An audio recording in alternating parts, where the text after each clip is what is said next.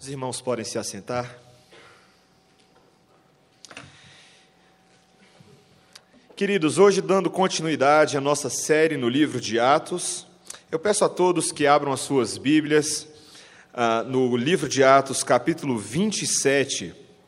E nós temos hoje um capítulo grande à nossa frente, são 44 versículos. Então, eu não vou fazer essa leitura, nós não vamos fazer essa leitura toda de uma vez, nós vamos fazer essa leitura em quatro partes. Vamos tentar fazer algo um pouco diferente hoje, mas nesse primeiro momento nós vamos apenas ler do versículo 1 ao versículo 20. Então, se você tem a sua Bíblia, por favor, Atos, capítulo 27, nós leremos a partir do versículo 1. E essa é a palavra de Deus que é boa, perfeita e agradável para o nosso crescimento. Versículo 1.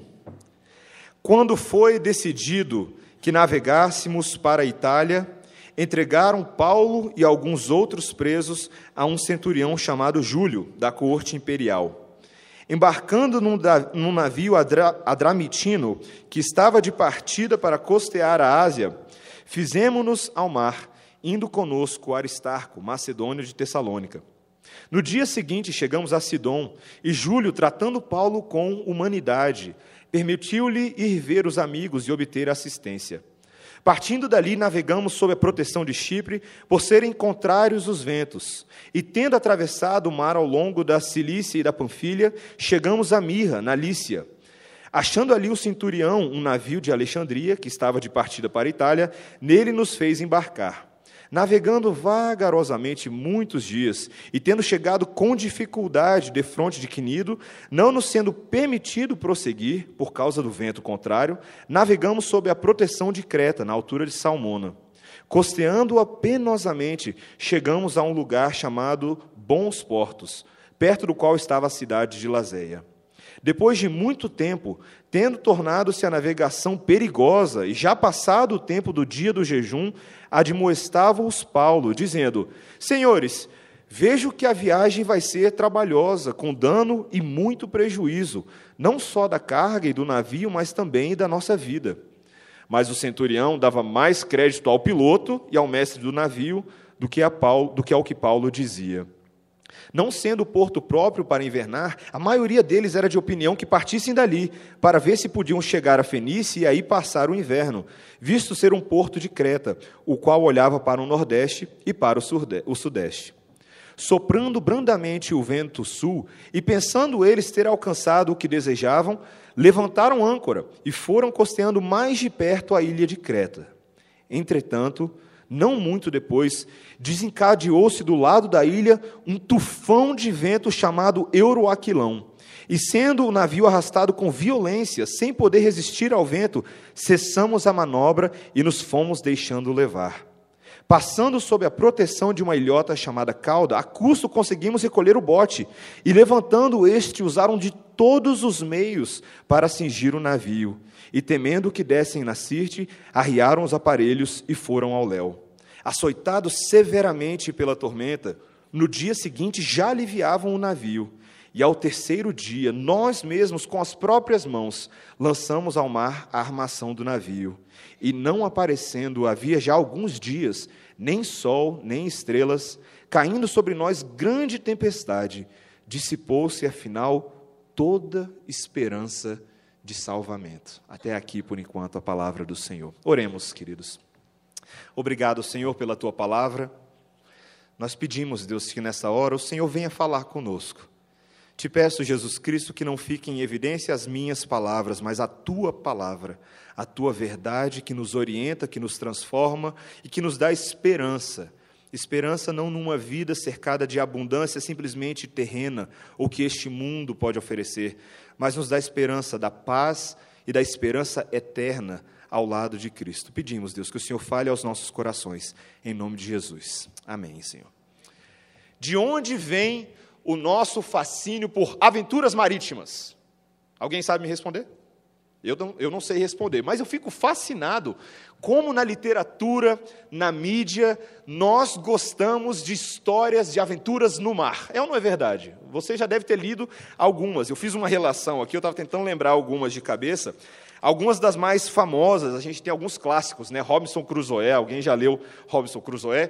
O náufrago que passou 28 anos numa ilhota e interagiu com, com canibais, com pessoas que foram abandonadas na ilha, e por fim ele mesmo foi resgatado após 28 anos, e na ilha ele teve uma experiência de reencontrar Deus, ele que era um homem rebelde. Robinson Crusoe vai junto com clássicos como Moby Dick, por exemplo, né, a baleia assassina, né, e você já deve ter lido, lido alguns desses. Talvez para gerações mais novas, Piratas do Caribe, né, Jack Sparrow e seus amigos, né, o pirata malvado que no decorrer da história vai se tornando um pirata bonzinho e a gente passa a gostar dele no final do filme. Né?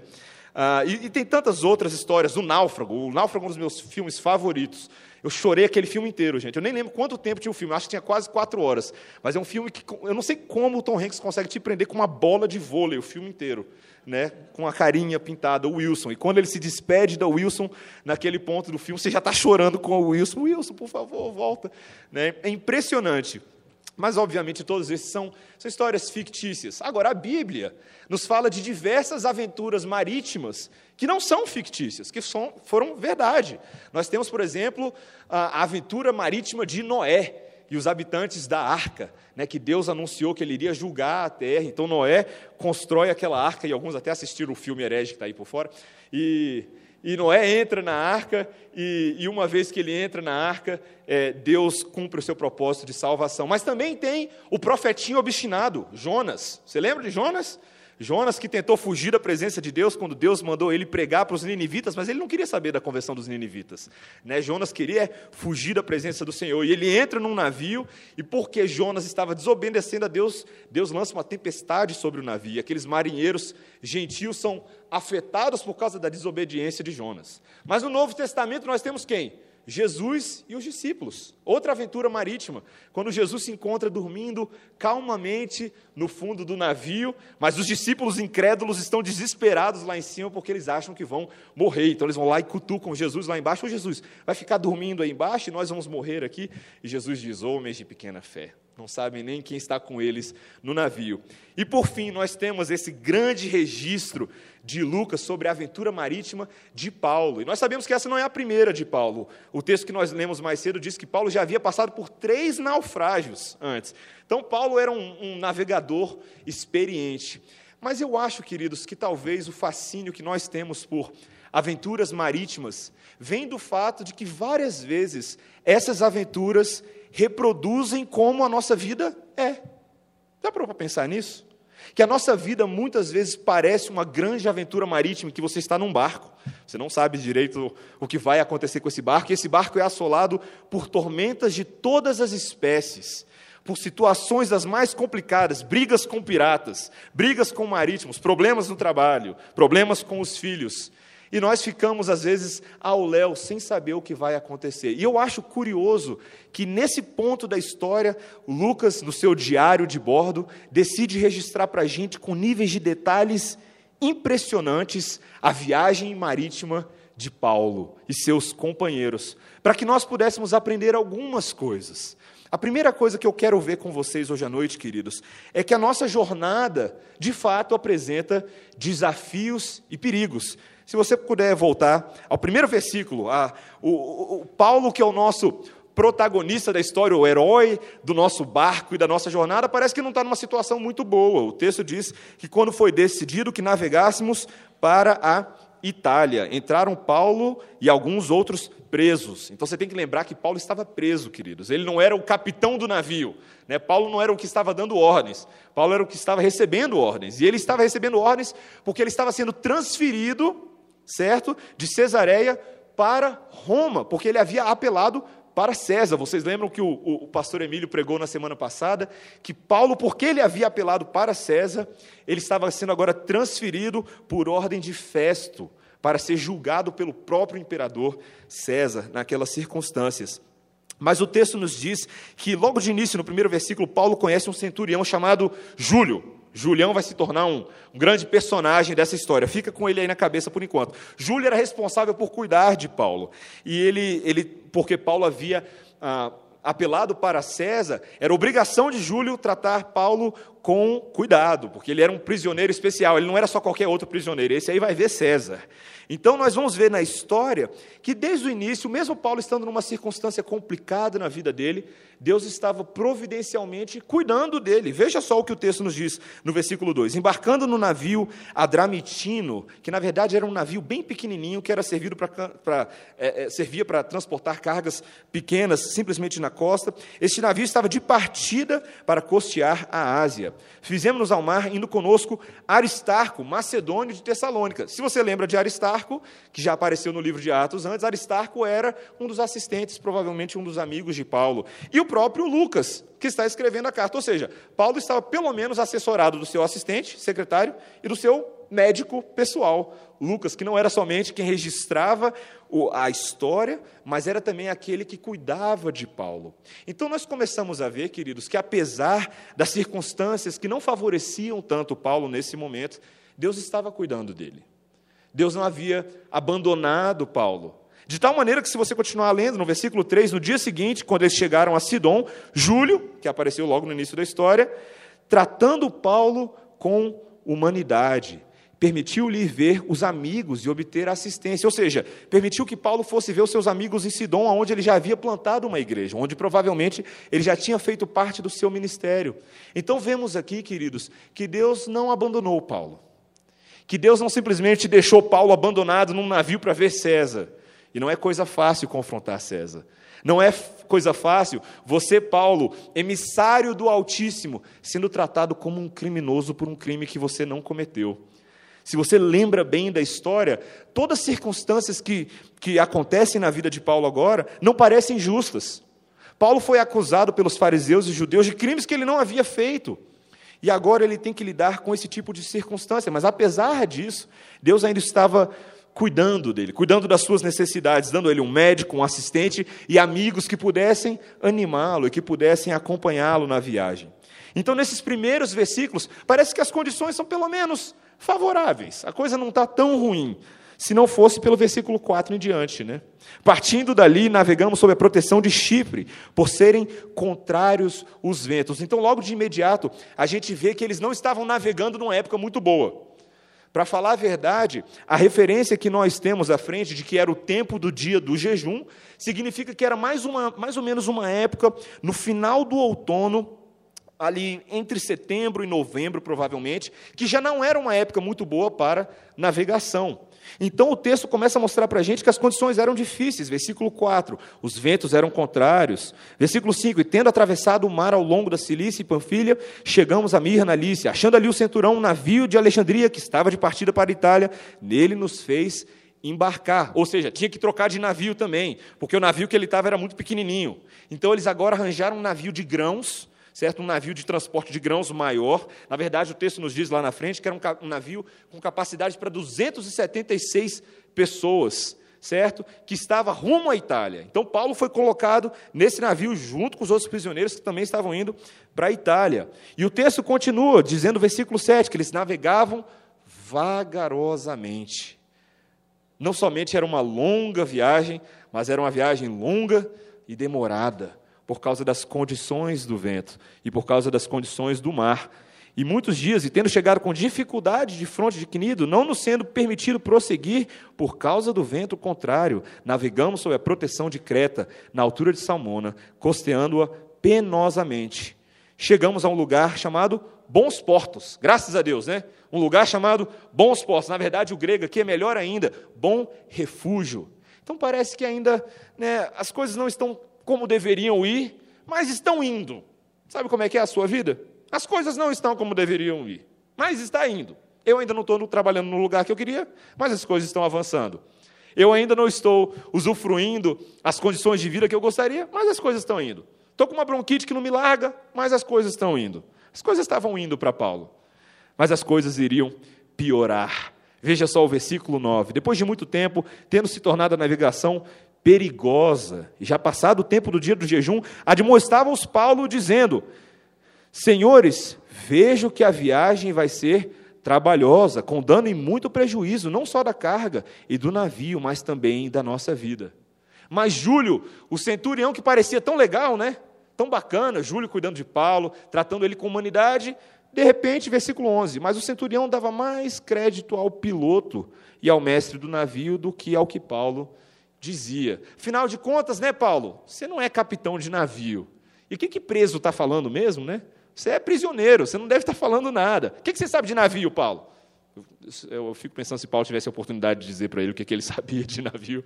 Né? É a mesma história de uh, Jesus e os discípulos dentro do barco. Vocês lembram em Lucas 5, quando Jesus entra no barco e os discípulos passaram a noite inteira uh, tentando pegar peixe e Jesus fala assim: Pedro, lança a rede no mar. Fica imaginando o que passou na cabeça de Pedro.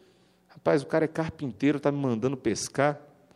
Sabe de nada, inocente. Né? Não sabe de nada, Jesus. Mas e a rede volta cheia naquela circunstância. Ou seja, Paulo foi ignorado. Paulo que sabia alguma coisa de naufrágio, Paulo que sabia alguma coisa de sofrer no mar, foi ignorado. Júlio preferiu dar atenção ao mestre do navio e ao piloto, que provavelmente conheciam aquela região melhor do que Paulo. Versículo 12: Não sendo o porto próprio para invernar, a maioria deles era de opinião que partissem dali para ver se podiam chegar a Fenícia e ali passar o inverno visto ser um porto de Creta, o qual olhava para o nordeste e para o sudeste. E aí a situação piora de vez. Versículo 13: Soprando brandamente o vento sul, e pensando eles ter, é, ter eles alcançado o que desejavam, levantaram âncora e foram coceando mais de perto a ilha de Creta. Ou seja, as circunstâncias pareciam boas. O vento do sul estava soprando. As condições estavam transcorrendo bem. Os presos ainda não haviam se levantado em revolta ou em rebeldia contra o mestre do navio ou o capitão do navio. Até que o versículo 14 nos mostra uma preposição dolorosa. Entretanto, não muito depois, desencadeou-se do lado da ilha um tufão de vento chamado Euroaquilão. O nome até assusta, né? Euroaquilão. Mas é simples, queridos. Euroaquilão significa vento do noroeste. Ou seja, o próprio vento que Paulo sabia que acontecia naquela época do ano, porque ele já tinha passado por um naufrágio semelhante a esse, mas eles haviam ignorado porque queriam fazer aquilo que eles achavam ter alcançado, ou seja, aquilo que eles desejavam fazer. Os planos deles estavam na frente dos planos de Paulo, ou os planos deles estavam na frente dos próprios planos de Deus. Eles não consultaram a ninguém, eles fizeram aquilo que eles achavam que era certo.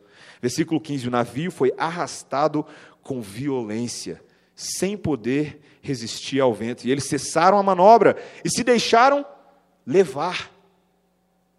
Queridos, aqueles que achavam que estavam no comando do barco, repentinamente não estavam mais no comando do barco. O vento era tão violento, e você consegue imaginar a cena porque você tem essas referências na sua cabeça, então eu vou ajudar, tá?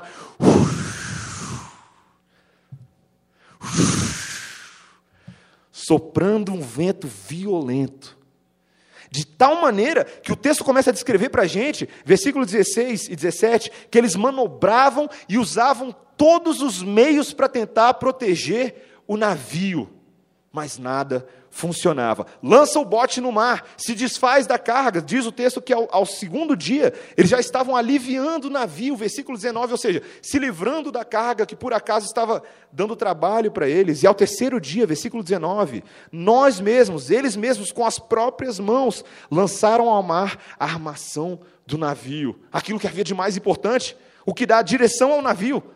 Tira isso aí fora, senão a gente vai morrer. E não aparecendo, versículo 20, havia já alguns dias, nem sol, nem estrelas caindo sobre nós, grande tempestade, dissipou-se afinal toda esperança de salvamento. O que, que você faz quando toda esperança de salvamento se esvai? Já parou para pensar nisso? O que, que você faz quando tudo aquilo que você almeja, planeja, projeta, sonha, desenha, calcula, se esvai e não funciona. E muito pelo contrário, não só os seus planos não funcionam, mas parece que repentinamente tudo parece funcionar contra você. Tudo começa a cooperar contra você. Você já esteve nessa posição antes na sua vida? Eu imagino que alguns de vocês já chegaram bem perto desse lugar. Seja uma doença anunciada de última hora. Sabe quando tudo está indo bem, todo mundo sadio, comendo jogo, comendo, comendo pipoca e assistindo o jogo, de repente chega aquela ligação do último exame? Ou quando você está em casa trabalhando e um filho liga para você e diz que se acidentou e você não esperava isso? Ou quando há muitos anos atrás dizem para você que congelaram o seu dinheiro na poupança, todos os seus planos estavam ali. Ou mesmo notícias mais graves do que essa, queridos. Porque existem notícias mais graves do que essa. O que, que a gente faz nessa hora? O que, que a gente faz quando toda esperança de salvamento e de projetos se vão? Quando aquilo que nós pensávamos que era seguro some das nossas mãos. Paulo era alguém que conhecia bem isso, amados. Paulo era alguém que talvez nem eu e você tenhamos passado pelas experiências que ele passou. Apedrejado gratuitamente pelo que você crê, acusado, sua reputação jogada por terra. O que você faz numa hora dessa? Como é que a nossa jornada da vida fica quando tudo que a gente se agarra é jogado ao mar por causa de um tufão. Eu lembro que ah, a gente, nesse tempo que a gente morou nos Estados Unidos, no Mississippi, o Mississippi fica logo acima de um estado chamado New, ah, Louisiana. E a capital do Louisiana é New Orleans, que há mais ou menos nove anos atrás foi atingida pelo Katrina. E eu tive a oportunidade de conversar com algumas pessoas da igreja em Jackson, porque Jackson, mesmo sendo a três horas de New Orleans, foi afetada profundamente por causa daquele furacão. Mas nada se compara ao que aconteceu em New Orleans. Vidas que de uma hora para outra foram ceifadas. Pessoas que tinham dinheiro investido em imóveis, em coisas, perderam tudo. Absolutamente tudo. Tudo, tudo, tudo. A cidade completamente devastada. E o governo americano não agiu a tempo de poder ajudar as pessoas que ainda estavam em situações de ser ajudadas, poderiam ser ajudadas, mas por causa da demora, foram perdendo suas coisas, foram perdendo sua saúde, sua saúde foi se deteriorando. O que acontece numa hora dessa, queridos? O que é que nos mantém firmes na jornada da vida, quando mesmo você sendo crente, fiel dizimista, está na igreja todo domingo, seus filhos cresceram na igreja e tocam na banda de louvor, quando, quando você que se considera uma pessoa boa, justa, um cidadão honesto, o que, que acontece quando você, Jó, que se levanta todas as noites para oferecer sacrifícios pelos seus filhos e fazer orações, um homem justo e um homem tão íntegro que na terra não havia homem tão íntegro como ele, de repente é assolado por toda sorte de servos entrando na sua casa com notícias de destruição. Um vento veio e levou tudo. Seus filhos todos morreram. Seu gado se foi. Essa situação, e eu estou gastando um pouquinho de tempo fazendo essa pergunta para você, porque essa é uma das situações mais comuns na vida dos seres humanos, que são assolados pelas mazelas desse mundo em pecado.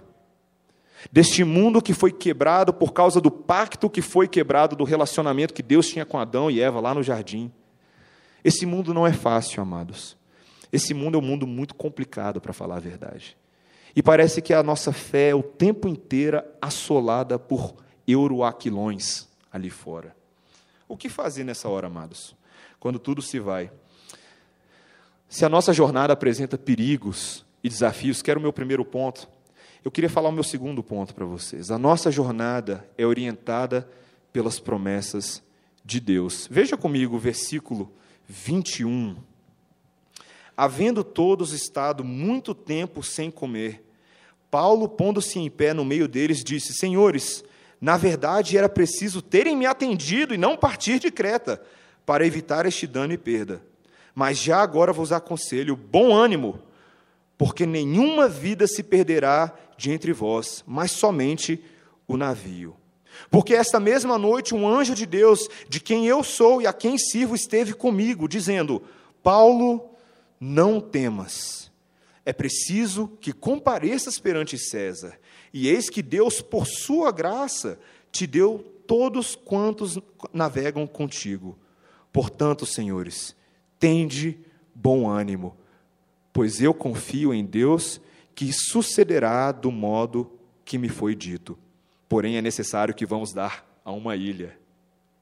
Amados, eu lembro quando eu tinha 13 anos de idade, eu estava passando por uma situação complicada na minha vida. E sabe como é que é aquela fé de criança que acha que tudo pode acontecer? E é bom que seja assim em muitas situações. Eu entrei no meu quarto uma noite e orei e falei assim: Senhor, eu sei que essa situação vai mudar só se o Senhor me mandar um anjo aqui no quarto agora. E eu comecei a orar e eu tinha certeza, irmãos, e eu afirmo para você que agora, eu tinha certeza de que o anjo ia aparecer no quarto. Estava orando, orando, sabe, ali na brecha de oração, no cantinho. Eu nunca tive essa experiência. Nunca tive a experiência de um anjo, mas Paulo teve a experiência de um anjo aparecendo para ele. Mas o anjo não deu nenhuma informação nova para Paulo. O anjo simplesmente afirmou para Paulo aquilo que já, Paulo já sabia: que ele iria a Roma, que os planos de Deus não seriam subvertidos por causa de um tufão. O anjo simplesmente confirmou a palavra de Deus que Paulo já conhecia. Amados, quando o tufão vem, quando as agruras e as, as, dificuldades e a complexidade dessa vida nos assolam, você não pode simplesmente olhar para a sua capacidade de resolver problemas. Nós precisamos olhar para o Deus de promessas que nos chamou antes da fundação do mundo e haverá de nos conduzir até o dia final em que encontraremos Ele de novo. A Bíblia nos garante, amados, isso é o que nós chamamos de doutrina da perseverança dos santos, e que eu prefiro chamar preservação dos santos, é de que Deus protege e cuida de todos aqueles a quem Ele chamou para serem seus. Isso não significa, amados, que nós teremos vitória em todas as circunstâncias da vida, ou não seremos assolados por câncer, desemprego ou a nota do concurso que ficou abaixo. Não significa que todos os seus projetos, a viagem do final do ano, o dinheiro que ia entrar e acabou não entrando, acontecerão conforme as suas expectativas. Não, significa que os propósitos eternos de Deus, com suas implicações muito maiores do que as nossas expectativas, serão mantidos. Essa é a garantia que Paulo tinha, sendo ele apóstolo e ainda vivendo numa época em que ele, apóstolo, recebia revelações especiais do próprio Deus, de que Deus havia de cumprir cada um dos seus planos na vida de Paulo. E os planos não eram simplesmente de Paulo, os planos eram de Deus. Os planos eram que Deus desejava anunciar o Evangelho em Jerusalém, Samaria, Judéia, até os confins da terra. E era necessário que Paulo fosse a Roma, porque não era a missão de Paulo, era a grande comissão de Deus. Deus estava assegurando a Paulo de que ele haveria de preservar a sua vida por causa da missão que ele havia dado a Paulo. A, a, a, segurança que a igreja e o povo de Deus têm de que Deus haverá de preservar o seu próprio povo é por causa dos propósitos maravilhosos que Deus tem com relação ao seu povo e à sua igreja. E ele afirma isso amplamente nas Escrituras. E ele falou que no mundo nós teríamos aflições, mas o próprio Jesus disse: tende bom ânimo, porque ele venceu o mundo. E as temporárias aflições, as temporárias mazelas, as temporárias dificuldades desse mundo não podem ser comparadas com a glória que há de vir. Não podem. Por isso que Paulo, no meio de um tufão, no meio de uma grande dificuldade, afirma essas coisas e ainda revela não somente o plano de Deus com relação a ele, mas as bênçãos comuns, a graça comum de Deus a respeito da qual ouvimos hoje de manhã, aplicada a todos os outros ímpios que estavam com ele no navio, tanto crentes como ímpios que estavam com ele. Na hora que a aflição vem, queridos, é preciso que nós olhemos para a palavra de Deus. Nós somos sustentados pela palavra de Deus. O nosso firmamento está na palavra de Deus. O nosso chão firme, não a areia movediça, está na palavra de Deus. E é isso que Paulo faz. Ele proclama a promessa de Deus para aquelas pessoas no navio. Bom, mas você pode virar para mim e falar: bom, isso eu sei. Isso eu já ouço desde criancinha.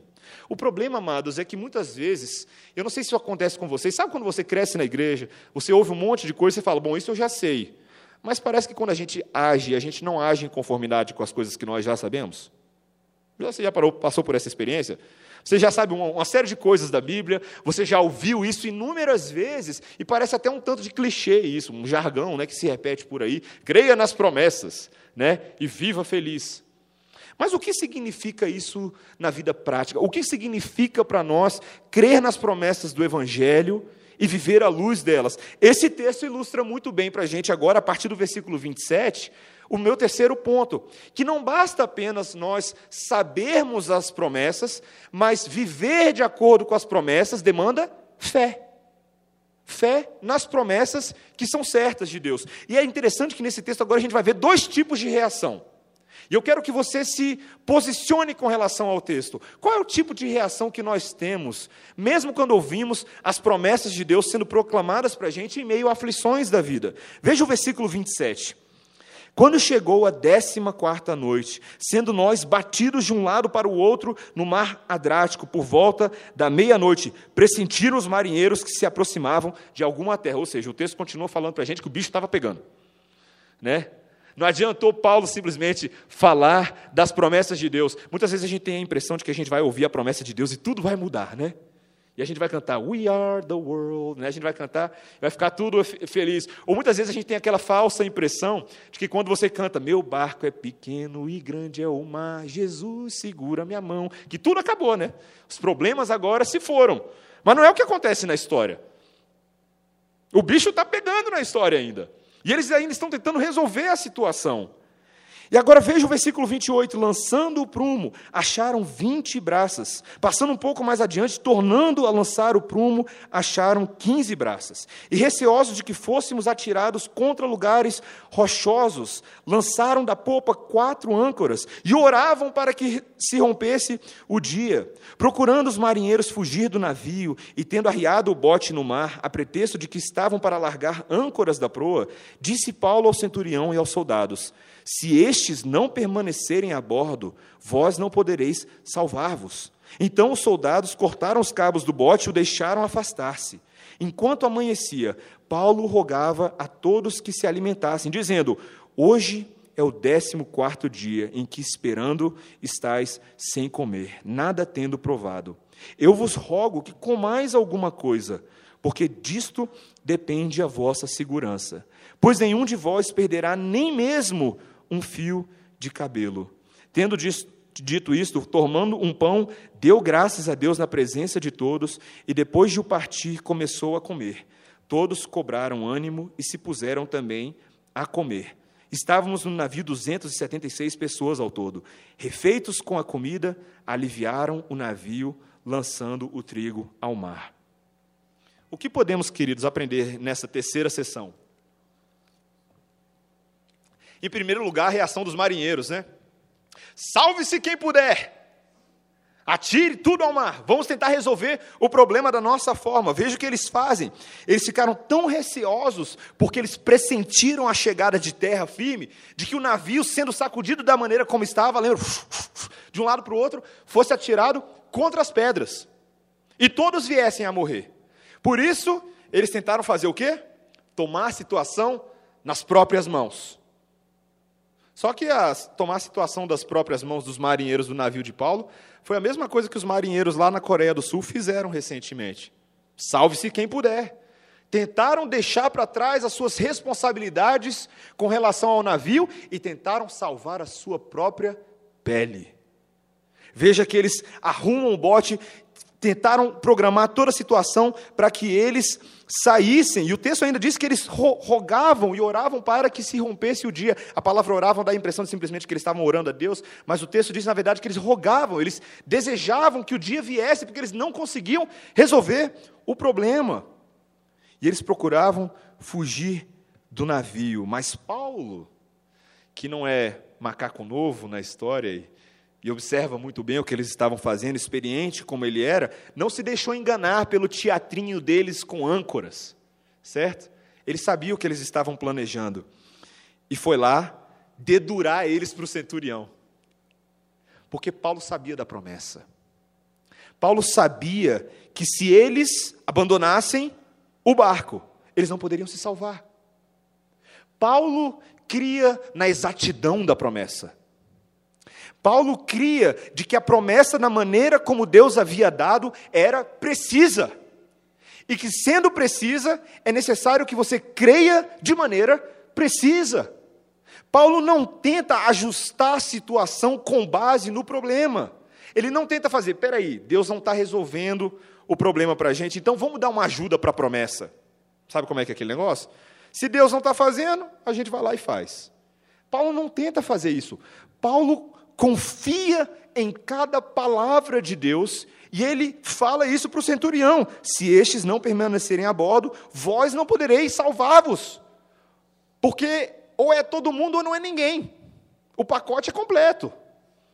Ou você salva todo mundo, Deus, ou não se salva ninguém, porque isso foi o que o próprio anjo havia falado. Tanto quando ele responde lá na frente, ele fala: Pois nenhum de vós perderá nem mesmo um fio de cabelo.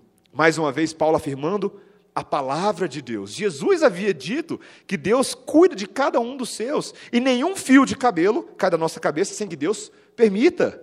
Ou seja, Paulo é um apóstolo cheio da palavra de Deus, amados.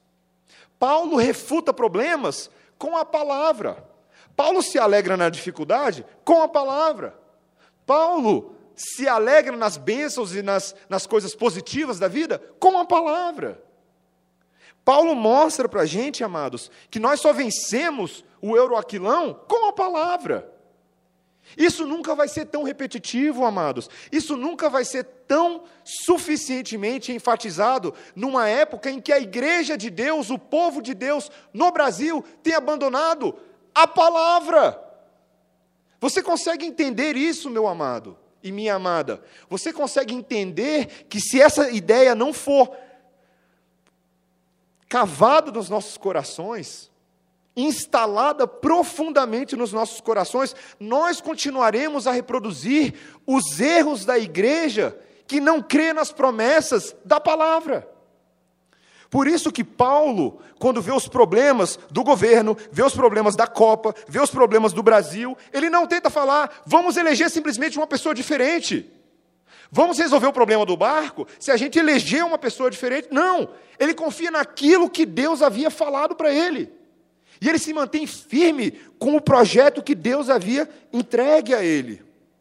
De tal maneira, amados, que em vez de reagir como os marinheiros egoístas, os fugitivos do navio tentaram fazer, Paulo toma um rumo diferente. Veja o versículo 34. Eu vos rogo que comais alguma coisa, porque disto depende a vossa segurança. Paulo, amados, dá um exemplo para a gente diferente do que os marinheiros tentaram fazer. O que os marinheiros tentaram fazer era mudar um pouquinho os planos. Paulo decidiu agir de acordo com os planos. Paulo decidiu agir, amados, como Jesus agiu diante do túmulo de Lázaro, que era seu amigo, e João 11, 12 nos conta a história de Lázaro e Jesus. Lázaro, que também Marta e Maria eram todos da mesma família, e Lázaro vem a falecer. E Jesus ouve essa notícia por meio dos seus discípulos. O texto, inclusive, nos diz que Jesus demora alguns dias para retornar para a região onde a, de onde a notícia havia vindo. E o texto nos conta, amados, que Jesus, mesmo sendo Deus, chora com a morte do seu amigo. E Marta e Maria apelam para Jesus e dizem: se o Senhor estivesse aqui, isso não teria acontecido. Jesus se dirige ao túmulo e Jesus faz algo que nós temos pouca prática em fazer, obviamente porque nós não somos ele, em parte, mas ele demonstra para a gente o tipo de fé que nós deveríamos ter nele. Jesus, antes mesmo de trazer Lázaro para fora, ele eleva os seus olhos a Deus e agradece a Deus antes de fazer o milagre. Sabe que a gente geralmente agradece depois que acontece, né? Deus, valeu. Obrigado porque passei no concurso, passei na UNB. Poucas vezes nós temos a prática de agradecer pelo que Deus vai fazer. Obviamente, Jesus saberia que ele iria, haveria de ressuscitar Lázaro. Mas veja o que Paulo diz, amados. Paulo diz: olha, a promessa vai acontecer. Deus haverá de fazer aquilo que ele cumpriu, que ele prometeu. Mas cabe a nós, amados, comer. Que se não comer, você morre. Paulo nos mostra o misterioso relacionamento entre a soberania de Deus e a responsabilidade humana, que é um mistério. É um mistério muitas vezes. Eu sei que você se pergunta como eu posso saber a vontade de Deus numa determinada situação. De fato, nem sempre nós sabemos exatamente como devemos proceder minuciosamente em cada detalhe das nossas vidas. Mas nós temos a suficiência e a exatidão da palavra de Deus com relação às promessas que englobam o nosso viver, e dentro dessas promessas nós podemos agir. Cabe a nós, amados, à medida que, à medida que amadurecemos na caminhada com Deus, à medida que nos tornamos pessoas mais espirituais, pessoas que discernem melhor, identificar como agir à luz das promessas da palavra. E é isso que Paulo fala. Ele fala, olha, no versículo, no versículo 33, ele percebe que era o 14 dia e que eles não haviam comido. A gente não tem exatamente as razões pelas quais eles fizeram isso. Provavelmente estavam tentando economizar comida. Provavelmente haviam se desfeito de parte da comida, né? porque lançou um monte de coisa no mar. Provavelmente perderam parte da comida com a tragédia. Mas ainda tinha sobrado um pouquinho.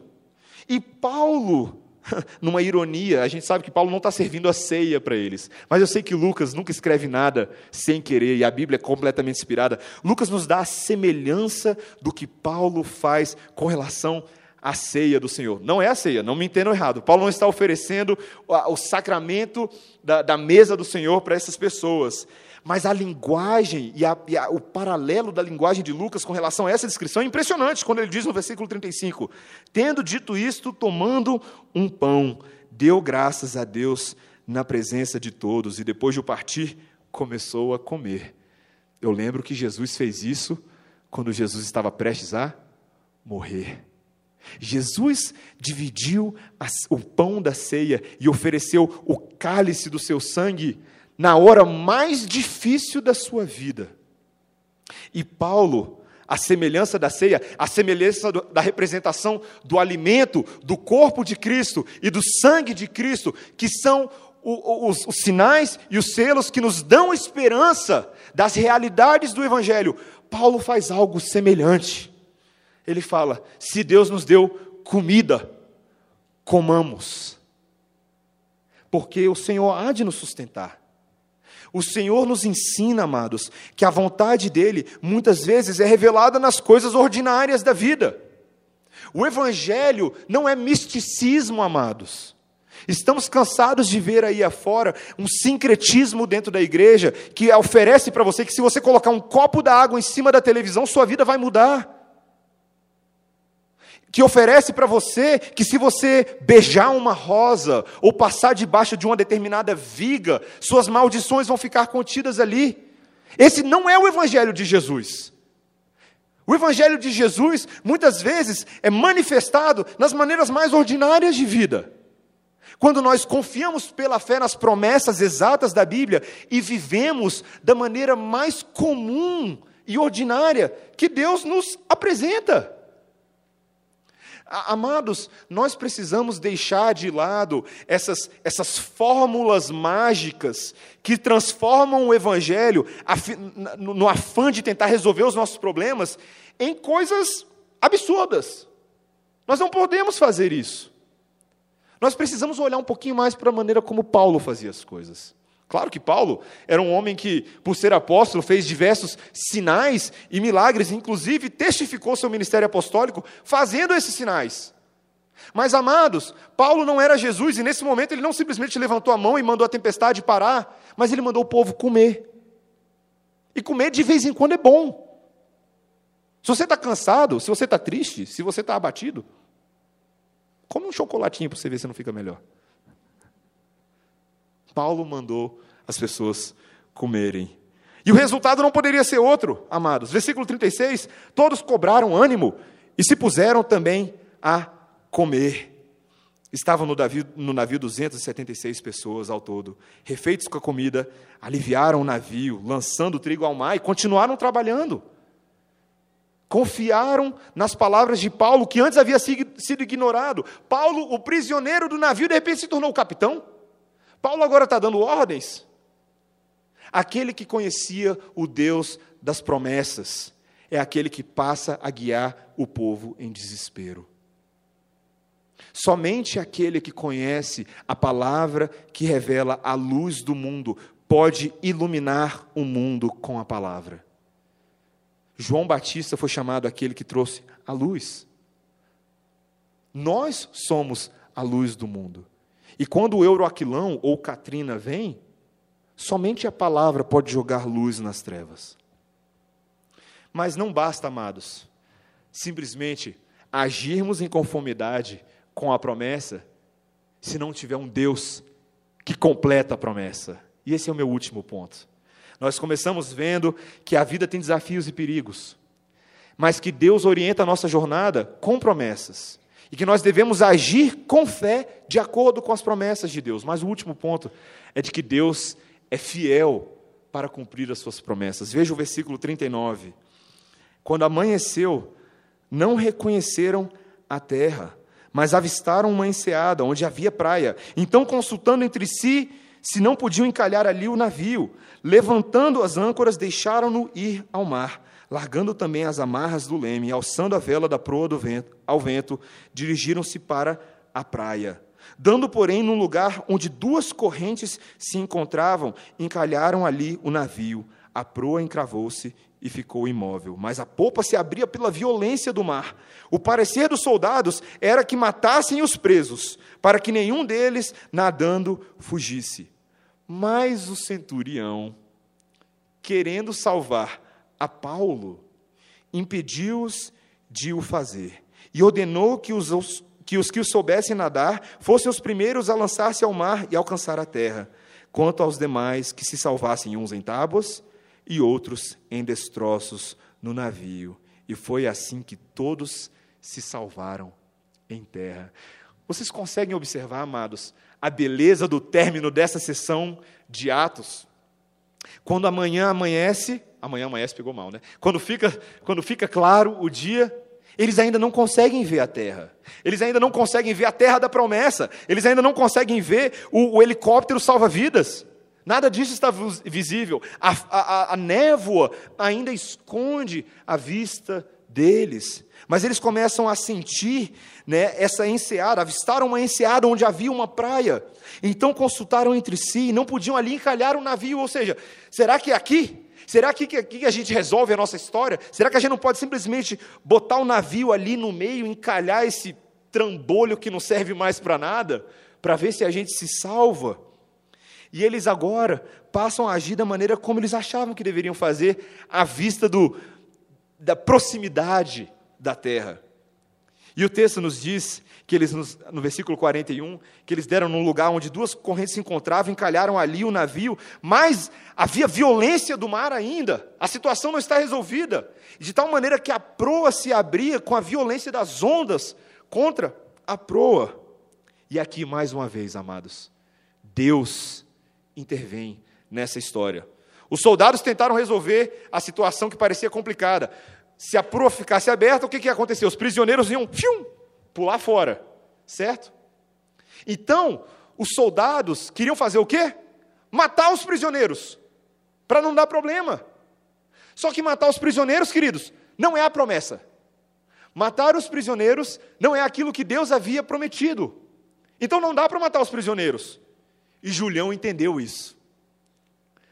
Julião queria proteger Paulo.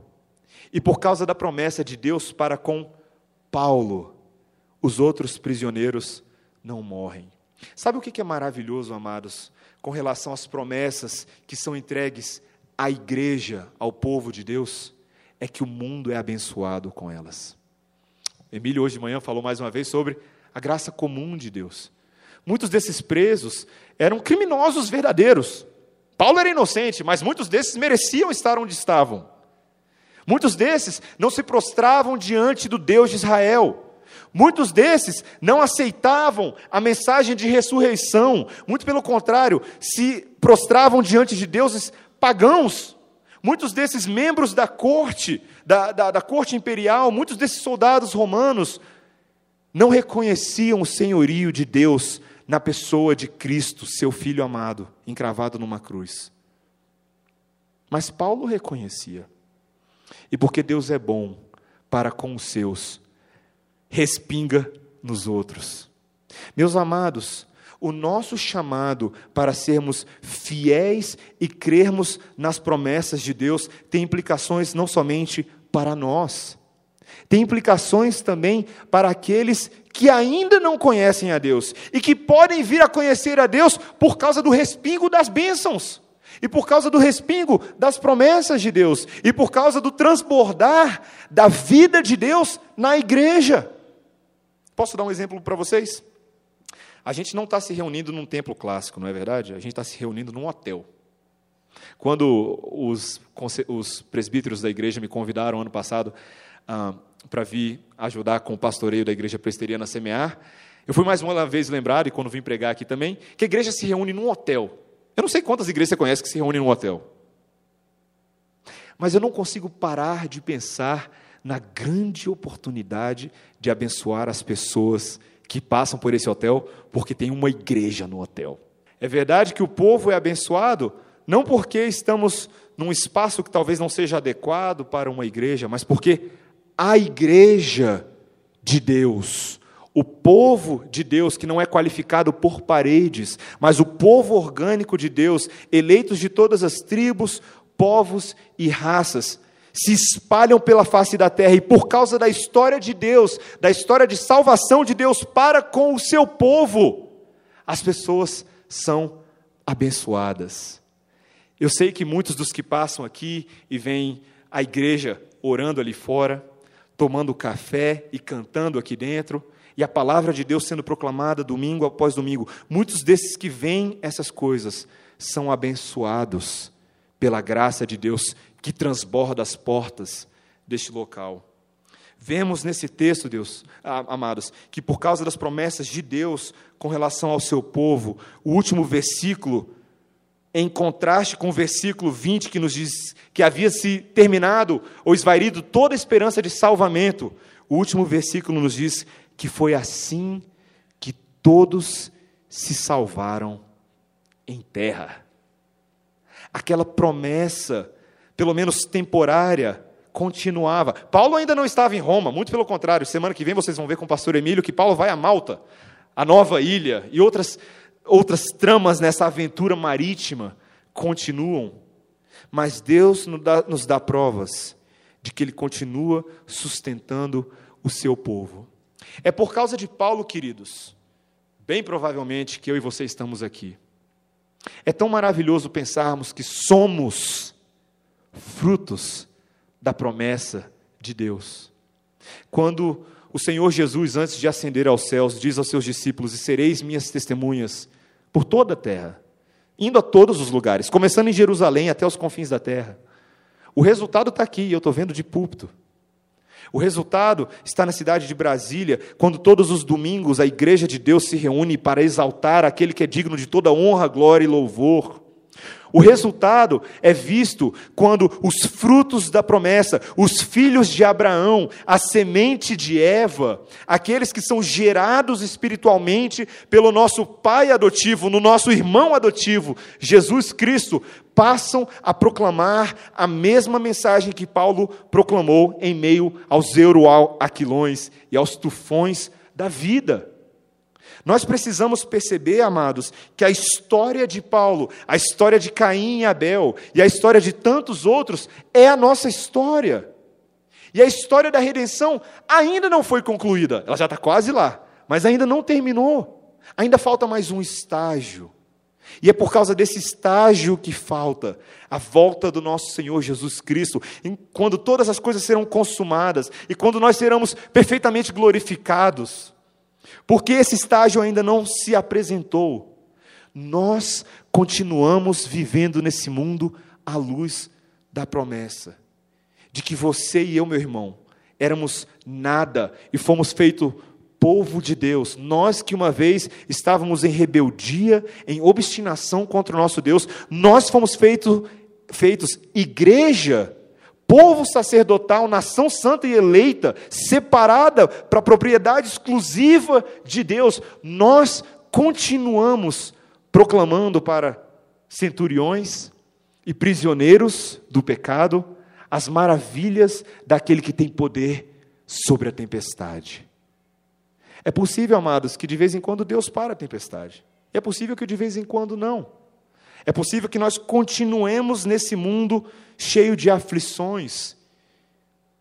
Deus tem poder para pará-las, mas Deus também tem poder para te usar, para que você seja um canal de bênçãos a proclamar as verdades e promessas daquele que te chamou.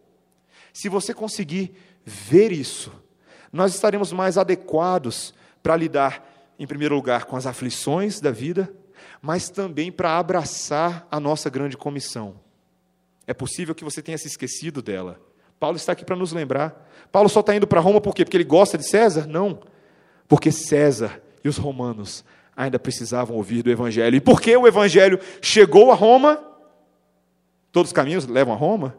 Mas de Roma também saíam vários caminhos. E de lá também o Evangelho se espalhou para várias partes do mundo.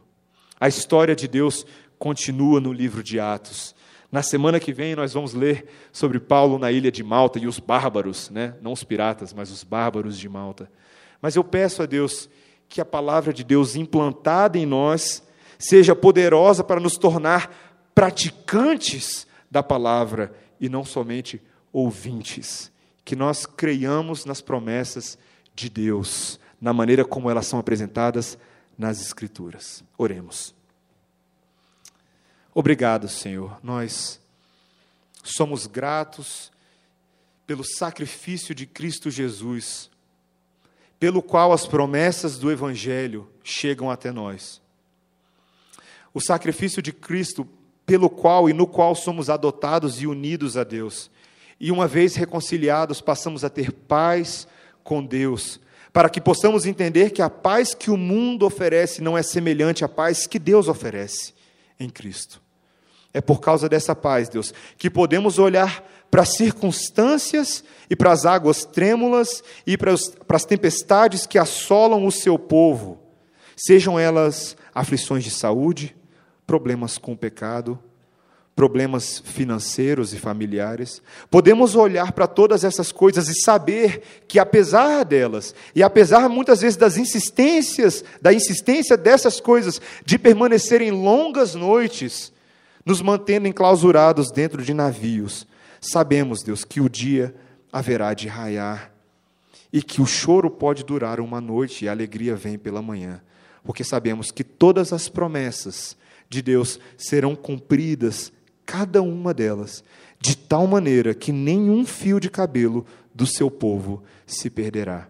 Cremos no Deus que nos chamou das trevas para a luz, que nos chamou, que nos predestinou, que nos justificou, que nos santificou e haverá de nos glorificar de uma vez por todas, para que sejamos, enfim, o povo da promessa.